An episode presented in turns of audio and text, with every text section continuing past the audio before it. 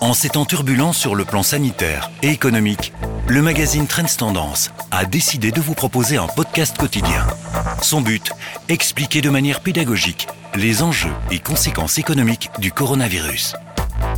Parce que pour agir dans la bonne direction, il faut d'abord comprendre le monde qui nous entoure. Trends Podcast, la clé pour rebondir vite et bien. Bonjour, mon nom est Hamid Faljaoui, je suis le directeur du magazine économique Trends et j'ai donc le plaisir de vous accompagner tout au long de ces différentes chroniques économiques.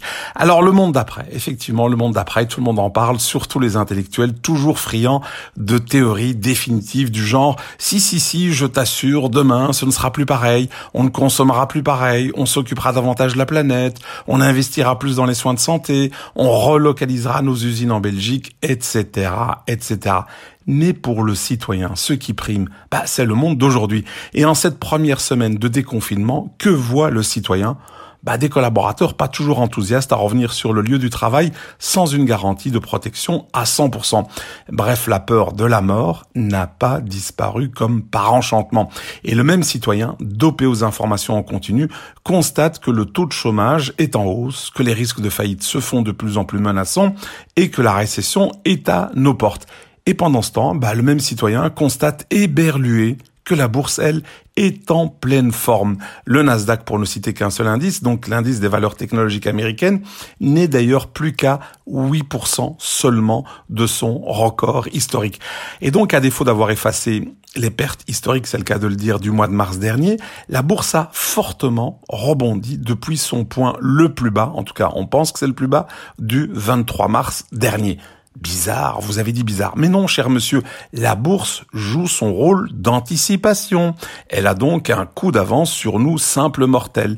Alors les marchés financiers partent du principe que les banques centrales ont joué leur rôle, que les gouvernements ont également joué leur rôle, et que la reprise se fera au plus tard pour la rentrée, donc vers la mi-septembre et les entreprises et les indépendants qui resteront sur le carreau d'ici là, qu'est-ce que vous en faites? Mais cher monsieur, c'est le retour de Darwin. La bourse mise sur les forts. Elle anticipe que les faibles seront balayés et que les forts seront encore plus forts. Bon, juste entre nous, cette histoire d'anticipation, est-ce qu'elle est plausible ou pas? Bah, si on regarde les prix du pétrole, bah la réponse est non. La croissance est à l'arrêt en Europe et aux États-Unis. Oui, mais direz-vous, la Chine, la Chine. Bah oui, c'est vrai, la Chine a redémarré, mais le redémarrage, il est poussif, car les clients de l'empire du milieu sont des Européens et des Américains, donc des clients à l'arrêt ou à la peine.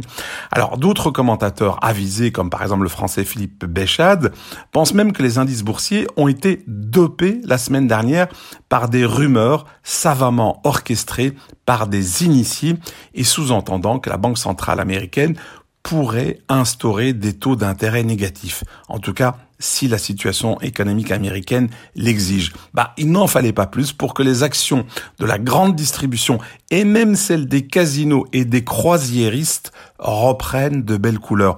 Bah, c'est normal, des taux négatifs découragent l'épargne et stimulent évidemment la consommation. C'est donc tout bénéfice pour les distributeurs.